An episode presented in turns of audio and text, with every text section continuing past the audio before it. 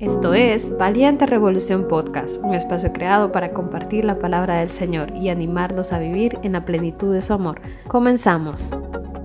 Hola a todos, que Dios les bendiga. Bienvenidos a un nuevo episodio de Valiente Revolución Podcast. Después de algunos tiempos fuera de las canchas, no sé por qué dije en plural tiempos, pero así se va a quedar. Pero después de algún tiempo fuera de las canchas, pues ya estamos de vuelta todo el equipo de edición, grabación y redacción.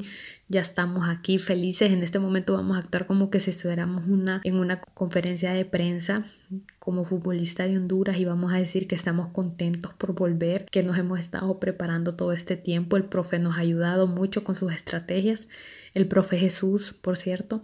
Y no, de ver a usted, más allá de querer fingir ser un futbolista hondureño, me siento feliz, feliz de estar acá y más de platicarles el tema de hoy, que realmente espero sea de mucha bendición para sus vidas. Yo en algún momento necesité escuchar esto y yo sé que muchas personas hoy necesitan también escuchar algunas verdades acerca de Dios y la depresión.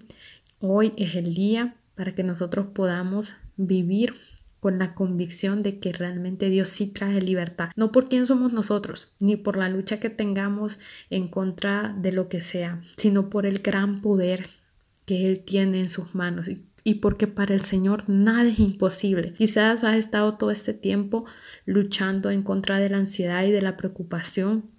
Quizás la confusión ha llenado tu corazón de tinieblas y densa oscuridad, pero yo te quiero decir que por el poder del Señor hoy Él puede traer libertad a tu vida. Y aunque no va a ser una cosa que va a ocurrir de la noche a la mañana, es uno de los procesos más hermosos en los que nosotros podemos entrar en la sanidad con el Señor. Él nos pide que nosotros vivamos un día a la vez que renovemos nuestros pensamientos en Jesús y que vivamos confiados en algo que, que es bien importante, que recordemos que las misericordias son nuevas para cada mañana, así como que, ah, bueno, ayer te gastaste mis misericordias, te tengo nuevas para esta mañana. Qué impresionante, ¿verdad? Así que, nada, querido Dios, tengo depresión. Yo creo que es muy fácil hablar de varias cosas, pero ya cuando se trata de contarle a los demás nuestras debilidades, suele ser un poco más complicado y no digamos hablar acerca de cosas que nos ponen tristes y la depresión es una de ellas. La depresión está llena de silencio y es difícil de explicar principalmente a las personas cercanas a nosotros porque no es como algo que sea tan común. O sea, probablemente sí varias personas lo estén atravesando, pero no es como, digamos, decir, fíjate que me dio gripe o me lesioné la rodilla y por eso no volví a jugar el resto de mi vida. No es tan común escuchar a alguien decir tengo depresión como las veces que escuchamos a alguien decir tengo gripe. Así que lastimosamente la depresión está llena de vergüenza y esa vergüenza hace que sea más fácil guardar silencio que quizás nosotros poder decirle a otra persona la manera en cómo nos sentimos. Puede pasar por dos cosas, ¿no? La primera es que la depresión trae vergüenza a nuestra vida y la segunda es que también hay una indiferencia de parte de las personas, en este caso, que no han atravesado por este tipo de situaciones. Entonces, por eso es difícil hablar de depresión. Pero hoy vamos a platicar un poco de con quién no es tan difícil hablar de depresión y por eso es que este episodio se llama querido Dios, porque el primero que debemos confesarle nuestras tristezas, el dolor y la angustia, aunque ya lo sepa, es al Señor, porque Él, o sea, eso lo toma como un bonus, que nosotros le podamos decir, Señor, me siento de esta manera, aun cuando sabemos que Él ya pues tiene entendido todo y a Él no se le escapa nada. Y una pregunta que me he hecho durante mucho tiempo es, ¿puede un cristiano tener depresión? Ya para entrar un poquito de lleno. Y, y, batallé con, con, con, esta pregunta. Recuerdo que se la hice en varias ocasiones a una amiga mía. Durante este tiempo que no hubieron episodios del podcast, se la hice bastantes veces también porque realmente me cuestioné y decía cómo una persona con depresión puede predicar la palabra del Señor. Y la única manera en que esto se puede hacer es por quién es Dios. y no por quién somos nosotros. Ese es el principal problema de luchar en contra la depresión, que nosotros queremos hacerlo con nuestras fuerzas, con nuestras capacidades y llega un momento en que te vas a cansar y no vas a poder y cuando estés desgastado y cuando estés cansado y cuando hayas seguido todas esas instrucciones que a veces nos dan en, en internet, no, es como lucha vos mismo, Hacete libre. La libertad empieza por vos. Todos los días en la mañana, hacer el saludo al sol. Y yo sé que suena súper así como chistoso, pero la verdad es que de ese tipo para arriba de consejos son los que te dan. Y luego, ¿qué es lo que sucede? Cuando crees que la sanidad solamente depende de vos y que el Señor te va a esperar en una segunda estación cuando toda tu vida esté bien, entonces nunca vas a pasar del principio. ¿Por qué? Porque vos te vas a cansar, porque nosotros nos cansamos y decaemos, pero el Señor permanece y el Señor siempre es fuerte en todo lo que hace, principalmente en sus promesas. Así que con esta pregunta de que si los cristianos pueden tener depresión, pues echémosle una leída a la Biblia. Era Elías diciéndole al Señor, mira, mátame. O sea, él le está pidiendo, ese es, ese es un profeta al que pues le tocó decir este, ir ante un rey a darle a conocer la palabra del Señor para, para aquel pueblo. Y la esposa de este rey se enojó un montón porque no le parecía lo que Elías estaba diciendo. Así que la esposa de este rey vino y lo amenazó y le dice que para mañana va a tener la cabeza de, de, de Elías hecha tortilla. O sea, en buen hondureño, ¿verdad? Y Elías entra, o sea, imagínate que te digan que te van a cortar la cabeza, o sea, está de menos. Elías huye se va a una cueva. Yo creo que por esto es que la mayoría de gente conoce a Elías por el encuevado. Pero más allá de eso, es, es, es increíble como una persona que puede estar tan mal al punto de huir de un lugar como Elías lo hizo, ir a encuevarse. Y luego Elías tiene una conversación con el Señor súper poderosa porque viene y le dice, mira Señor, yo no soy mejor que mis ancestros, así que mátame. En serio, esta persona está tan mal y está experimentando una caída emocional tan grande que le está pidiendo al Señor que lo mate. También tenemos otro ejemplo aquí en la Biblia que es el de Job. Job incluso llegó a maldecir el día que había nacido. Pero el ejemplo yo creo que una de las personas que más impacto pues en mi vida durante esta temporada ha causado es el rey David. Porque miren, una de las cosas que hace la depresión es llenar nuestro corazón de vergüenza y nos dice como, ¿y vos cómo puedes ser hijo de Dios? ¿Cómo puedes llamarte cristiano si te sentís de esa manera? Y entonces cuando nosotros venimos y nos volcamos a los salmos, nos encontramos con un rey David que constantemente estaba dándole a conocer al Señor su debilidad, diciéndole al Señor lo triste que se sentía y lo mucho que extrañaba a veces estar en el templo, a veces estar con sus amigos y, y era tan grande la confianza que rey David tenía con Dios que incluso el Señor llega a nombrar a David como un hombre conforme a su corazón. David seguía siendo un amado de Jesús, y yo creo que eso es algo con lo que nosotros nos debemos quedar el día de hoy. Somos amados por Dios, no por quién somos nosotros, sino por quién es Él y el sacrificio que hizo en la cruz, que es más grande que nuestro pecado, que es más grande que nuestra maldad. Y eso nos debe motivar todos los días a vivir con la esperanza de que el Señor realmente quiere restaurar nuestras vidas. En Juan 3:16 la Biblia es clara cuando dice, porque el Señor Dios amó de tal manera al mundo que dio al único hijo que tenía, al que más amaba, no para que nosotros nos perdamos, no para que seamos menospreciados por estar tristes o por estar confundidos, sino para que nosotros podamos proceder a tener una vida eterna. Quiero leerte algunas frases que me encontré por ahí para que las escuches, quizás te sintas identificado con alguna de ellas.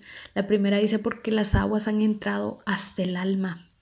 Estoy cansado de llamar. Confusión ha cubierto mi rostro.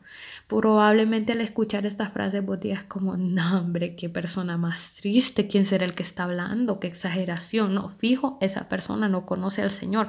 Muchas veces piensa que es bien triste porque eh, vos puedes estar en iglesia con este tema de la pregunta de un cristiano puede tener depresión. Vos puedes estar en iglesia y tener depresión, pero nunca se van a dar cuenta por lo mismo, porque sigue siendo un tabú, porque estar mal lastimosamente a veces en la iglesia no está bien, cuando deberíamos normalizar que una persona no todo el tiempo está al 100, que la vida en Cristo es una batalla que se pelea día con día. Y este, y este, el autor de las frases que leíamos anteriormente, es el rey David, quien nos enseña en el Salmo 69 varias cosas, pero hoy te quiero hablar de unas más o menos tres o cuatro. La primera, Dios puede salvarte de la depresión. A veces la culpa y la confusión durante esta temporada pueden llevarnos a creer que no hay remedio para la situación. ¿Cómo confiar en Dios cuando todo parece haberse salido de su control? Y yo te quiero dar dos palabras, esperar y recordar. En el versículo 14 del mismo Salmo 69, el rey David dice, sácame del lodo y no sea yo sumergido, sea yo libertado de los que me aborrecen y de lo profundo de las aguas. Y el versículo 16 dice, respóndeme Jehová, porque benigna es tu misericordia, mírame conforme a la multitud de tus piedades. Sin importar cuán lejos nosotros nos sintamos, debemos tener la convicción de que las promesas del Señor permanecen, porque no se puede negar a sí mismo, porque el sacrificio que el Señor hizo en la cruz no solo fue el pago de nuestros pecados, sino que Él también llevó nuestro dolor para que nosotros hoy podamos tener paz. La Biblia dice en Isaías 53:5 que el Señor fue azotado y fue golpeado por nuestras transgresiones. Todo eso a cambio de nuestra paz y no una paz que da el mundo, sino una paz verdadera que viene por confiar en el Señor que nuestra confianza resida en el único que es capaz de darnos tranquilidad, que podamos recordar, que podamos esperar realmente en que el Señor nos va a salvar de toda tristeza que pueda hoy estar en nuestro corazón o que pueda estar en el futuro en nuestro corazón. Dios no es indiferente a nuestro sufrimiento. En el Salmo 69 este mismo salmo el que David titula un grito de angustia, pero en el versículo 32 el rey David es claro y habla que los menesterosos, los oprimidos y los prisioneros, esos son los favoritos del Señor. Dice así, lo verán los oprimidos y se gozarán. Buscad a Dios y vivirá vuestro corazón, porque Jehová oye a los menesterosos y no menosprecia a los prisioneros cuando el Señor vino al mundo, algo que a mí me encanta ustedes acerca de, de, Jesús y su ministerio aquí en la tierra, es que el Señor tenía todo para poder llevarse solo con gente así súper fina y con los estudiosos de la palabra y todos se lo imaginaban de esa manera, pero lo que sacó a la gente totalmente y le voló la cabeza era que Jesús comía con pecadores, que sus discípulos eran pura gente que en aquel momento de la historia no eran bien vistos y esos eran los favoritos del Señor, los que los demás llamaban defectuosos. ¿Qué diferencia hay en aquel tiempo para con este? No somos nosotros igual de defectuosos a quienes el Señor en aquel momento llamó amigos es el mismo, es el mismo Dios que estuvo en aquellos lugares, es el mismo Dios que ha pasado por donde vos hoy quizás estás pasando, ese es el mismo Dios. Y Él ya conoce todos los lugares a donde nosotros vayamos a poder llegar, Él sabe todo, todo acerca de nosotros y nos conoce y aún conociéndonos, Él nos llama hijos y nos llama amados. Y yo creo que esa es la dicha más grande que nosotros tenemos aquí en la tierra y por lo cual nuestro corazón debe estar lleno de gratitud. Y hay una arma mortal en contra de la depresión, es la gratitud.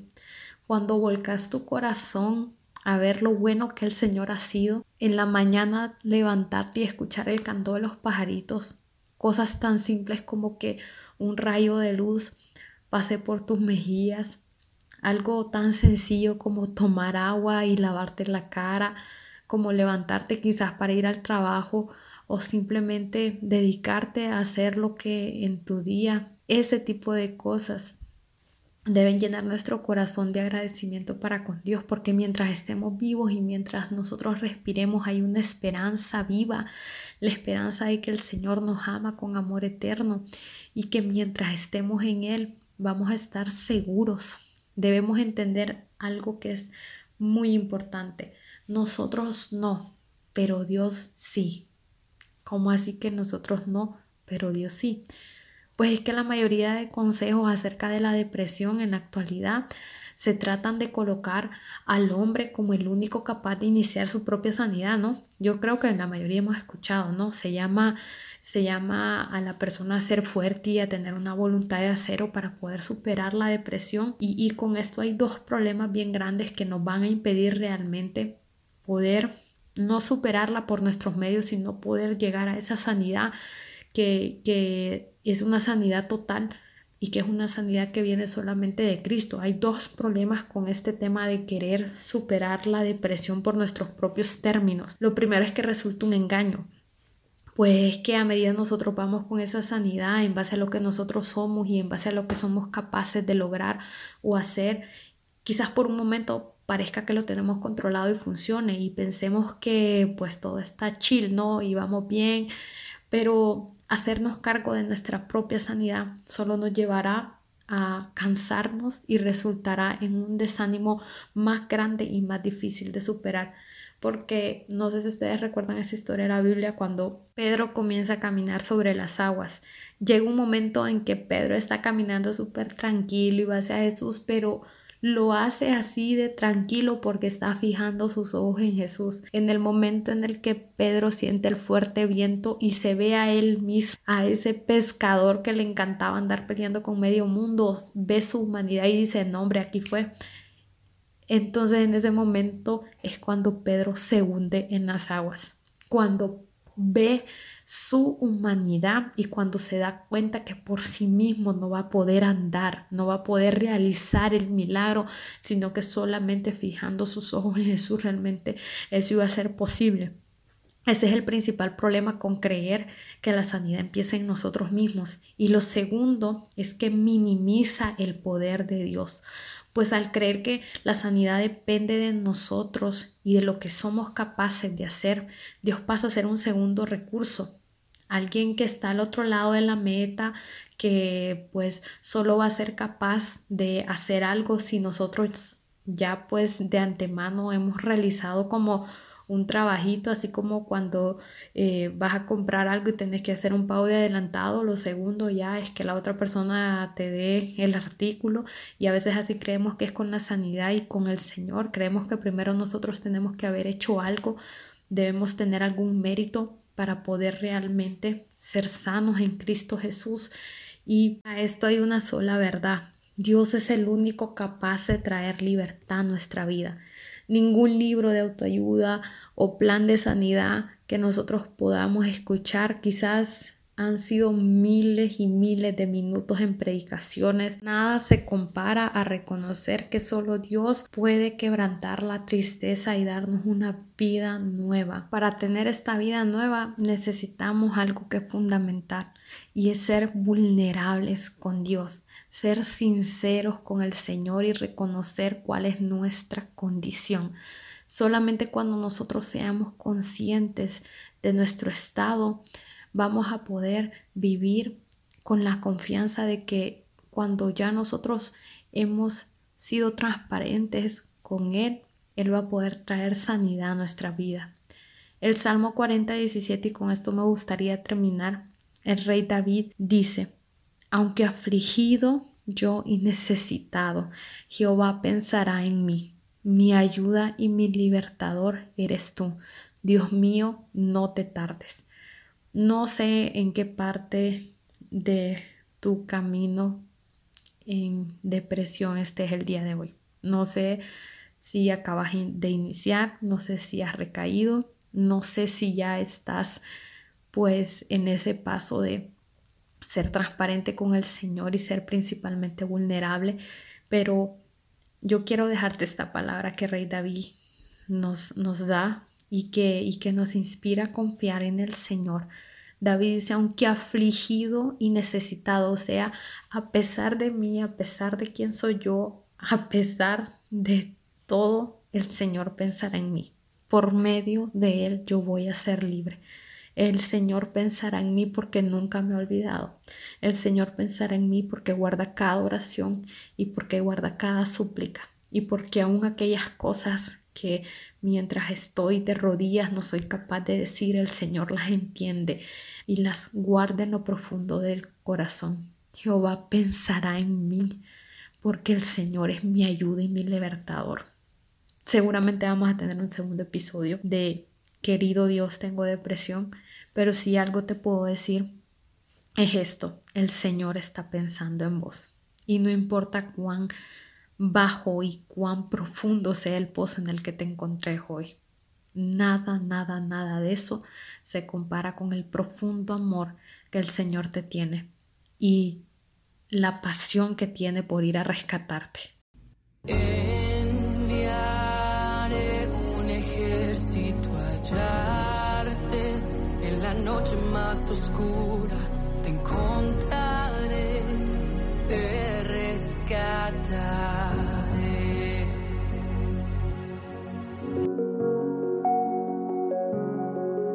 Gracias por haber escuchado Valiente Revolución Podcast. Que Dios bendiga tu vida.